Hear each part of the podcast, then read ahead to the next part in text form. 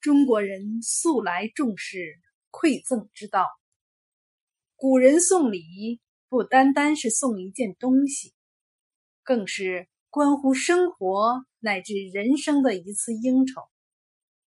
他们明确目的，看清对象，把握时间，谋划程序，多有讲究啊！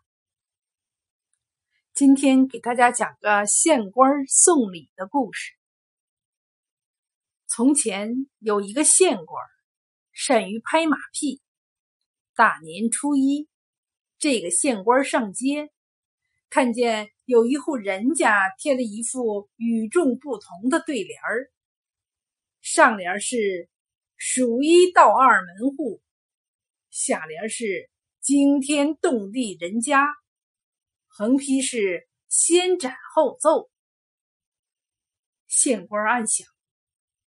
这户人家贴了如此气魄的对联儿，一定是家里有人在京城做大官儿，我得好好巴结一下。于是县官赶紧备办了一份厚礼，前往这户人家拜访。到了这户人家，县官见了主人，赶紧问：“贵府哪位大人在京为官呢？”主人一听，莫名其妙，说：“你走错门了。小民兄弟三人都是穷苦百姓，哪有人在京为官？就连做官的亲戚也没有。”县官感到很奇怪，忙问：“你说的是真的吗？那门口贴的对联是？”主人这才反应过来。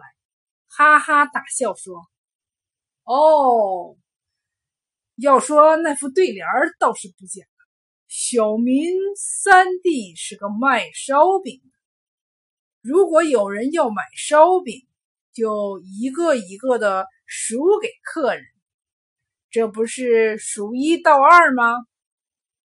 二弟是做炮的，鞭炮一放起来，难免会惊天动地。”而小民是个杀猪的，杀猪嘛，先杀了猪后报岁，这就是先斩后奏。县官听后恍然大悟，知道拍错了马屁，只好丢下礼物，灰溜溜的走了。